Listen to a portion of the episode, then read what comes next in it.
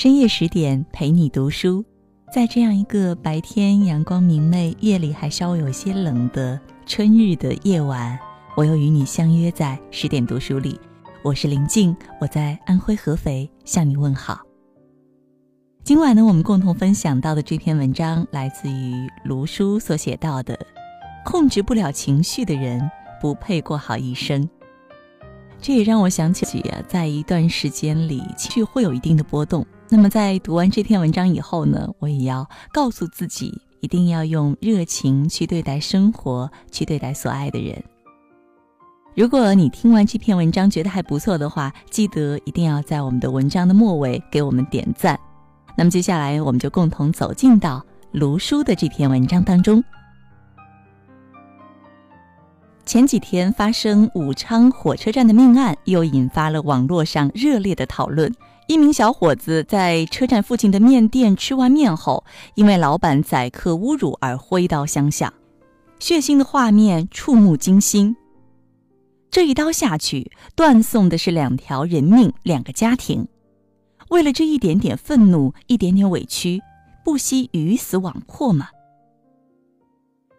我表弟阿华前几年瞒着家里人跳槽的时候，到一个人生地不熟的大城市。短时间找不到工作，手里一点积蓄也没有，又不好意思和家里人张嘴，只能天天烧饼就着白开水。他后来跟我讲，有一天他实在是饿得受不了了，一个人在街上像个鬼一样游荡，结果在自行车道上撞到一辆自行车身上。骑自行车的小伙子下车说了他几句“走路不看路”之类的，他心里一直窝着的饥饿。愤怒、委屈全都爆发出来，那一瞬间啊，就想找菜刀，立刻马上把那个人剁成肉馅儿。他对车主说：“你等着，我马上砍死你。”当他冲到旁边的早点铺的时候，目睹了争吵的老板拽住了他，说：“小伙子，咱们七尺男儿，没啥难关挺不过去的。来，大叔请你喝粥吃肉。”老板给他盛了满满一碗白粥，一盘子酱牛肉。阿华说：“吃完热气腾腾的饭菜，他心里那野兽一样的怒火消失了。他和车主道了歉，慢慢走回了他的出租屋。那个老板也许永远也不知道，他挽救了两个家庭。每个人心中都有一头野兽，爱和包容是他的牢笼，而愤怒和偏执。”是唯一的钥匙。有很多司机呢都有路怒症，就是呢和别车啊一有点不愉快就怒发冲冠，恨不得把对方撞死。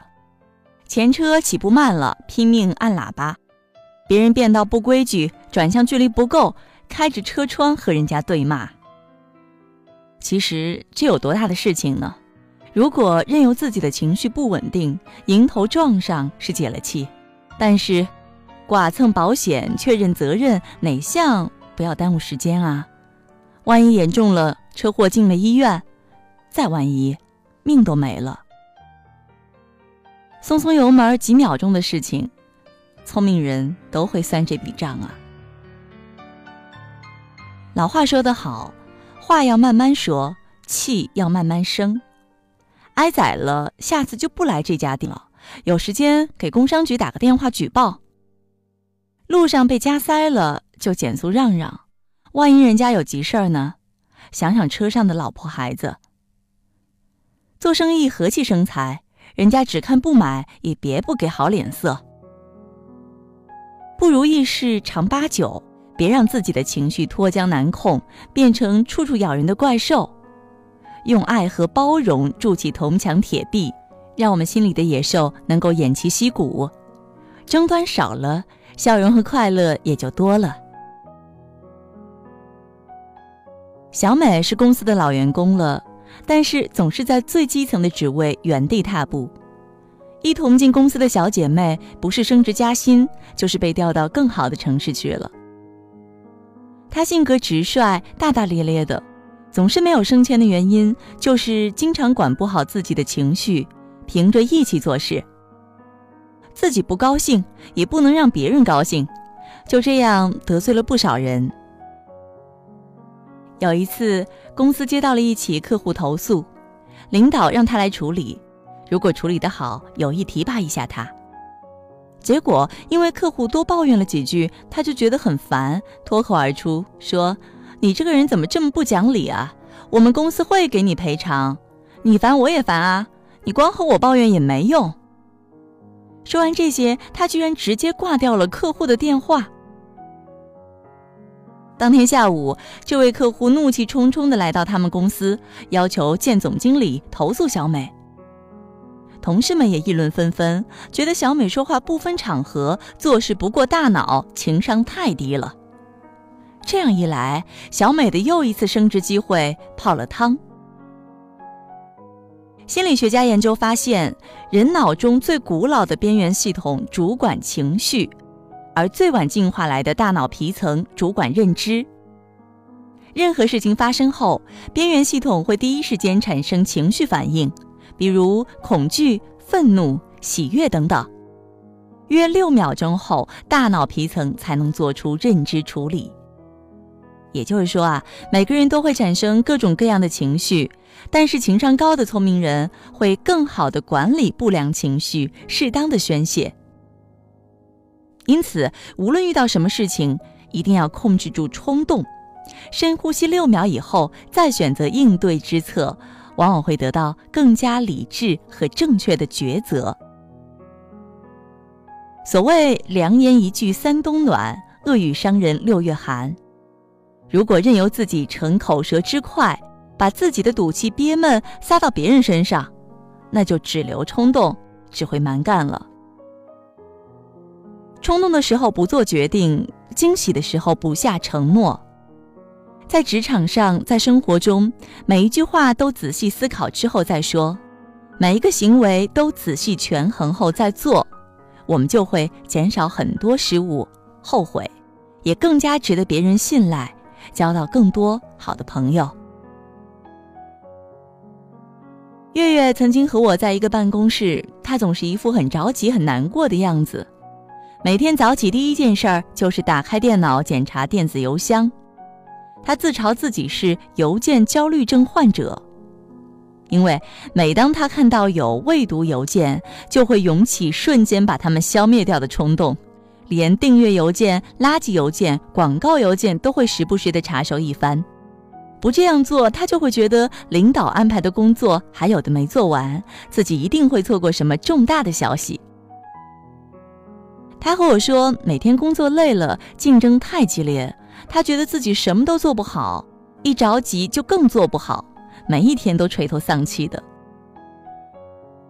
月月曾经有很多的朋友，他们一起到处旅行，但是随着月月工作的压力越来越重，自己越来越焦虑之后。他的朋友也很少再联系他。月月承认啊，是因为他每一次聊天都是苦着一张脸，说不了几句就开始抱怨自己工作又做不完了。现代社会不仅仅是职场，处处都有着竞争，在这种上压下挤的状态之下，很容易就对自己感到不满意、紧张，进而引发焦虑。这种焦虑可以给人动力，提高效率，但是如果长时间的陷在这种焦虑、悲观的情绪中，觉得我不行，我要完不成任务了，我到底该怎么办？我完了，就会被蒙蔽双眼，耽误自己正常的工作生活，彻底迷失在深渊中。在职场中，领导是不会把重要的工作交给弥漫着悲观情绪的人。在生活中，总是一身的紧张焦虑，也没有人愿意和你相处。人们总是喜欢和充满阳光、良好心态的人打交道，因为只有这种正能量，才能让人如沐春风。喜欢打台球的人应该都知道，曾经叱咤球场的路易斯·福克斯，他曾经拿过多少次世界冠军啊？但是他生命的最后一场比赛。却是因为一只苍蝇而输掉的，同样输掉的，还有他自己的生命。那是在一九六五年，路易斯的比分已经远远领先于对手，只要他稳定发挥，再得几分就可以再次把冠军奖杯收入囊中。然而，正当他准备全力以赴拿下比赛时，一个小插曲发生了，一只苍蝇落在了母球上。路易斯没有在意，挥了挥手赶走苍蝇，俯下身准备击球。可没有过几秒，这只可恶的苍蝇又落了回来。这样赶走飞回，赶走飞回几次三番，路易斯终于失去了冷静。他不再用手，而是用球杆向苍蝇打去。结果球杆碰到了母球，违反了规则。在台球比赛中，两名选手交替上场，一方有失误时，另一方才能上台。路易斯这次不能再击球，只得回到座位等待。本以为败局已定的竞争对手约翰·迪瑞牢牢把握住了这次机会，不光拿下了这局，接二连三将比分反超，再也没有给路易斯机会，实现了惊天逆转。路易斯沮丧地离开赛场。第二天早上，有人在河里发现了他的尸体，他投河自杀了。一只小小的苍蝇却击败了一个攻城略地的世界冠军。丢了一个世界冠军而已，却直接选择放弃了生命，不仅令人扼腕长叹，更令人震惊深思。面对我们生活中形形色色的情绪，我们要学会管理他们，支配他们，不做情绪的奴隶。管理好不良情绪，把不良情绪巧妙的转移，给你的坏情绪找个发泄口。尝试多运动或培养爱好来化解不良的情绪。当气愤的时候，慢慢由十倒数到一，并且深呼吸。说话的声音及速度要保持平稳。将你的不满写在纸上，向你的知己闺蜜倾吐苦水，然后告诉自己，一切都过去了，该集中精神工作了。那么一切就都会好的。保持良好的情绪，具备积极的心态，给你的心灵洗洗澡。不如意之人，不顺心之事，经过就过，绝不耿耿于怀，自讨其烦。放开眼界，看见比自己强的，前行有方向；看见比自己弱的，内心懂知足。生活不慌张，凡事都淡定。往好处想想。告诉自己，什么都过得去。拜伦说：“悲观的人虽生如死，乐观的人永生不老。”管理好自己的情绪，你就已经赢得了人生。这是我们今天在十点读书里和大家共同分享的，来自于卢叔所带来的：“控制不了情绪的人，不配过好一生。”读完以后，你有怎样的感想呢？如果你觉得文章不错的话，记得一定要在文末给我们点赞。如果你有话要说，也欢迎大家在文章的底部给我们留言。生活当中难免会有一些不如意，那么在听完这篇文章以后，希望大家都能够有所启迪。最后呢，送给大家一首《好心情》，希望大家每一天都能够保持愉悦的心情。我是林静。感谢你今晚的陪伴。如果有缘，在某一个深夜的十点，我们依然将重逢在这里。祝你每晚好梦。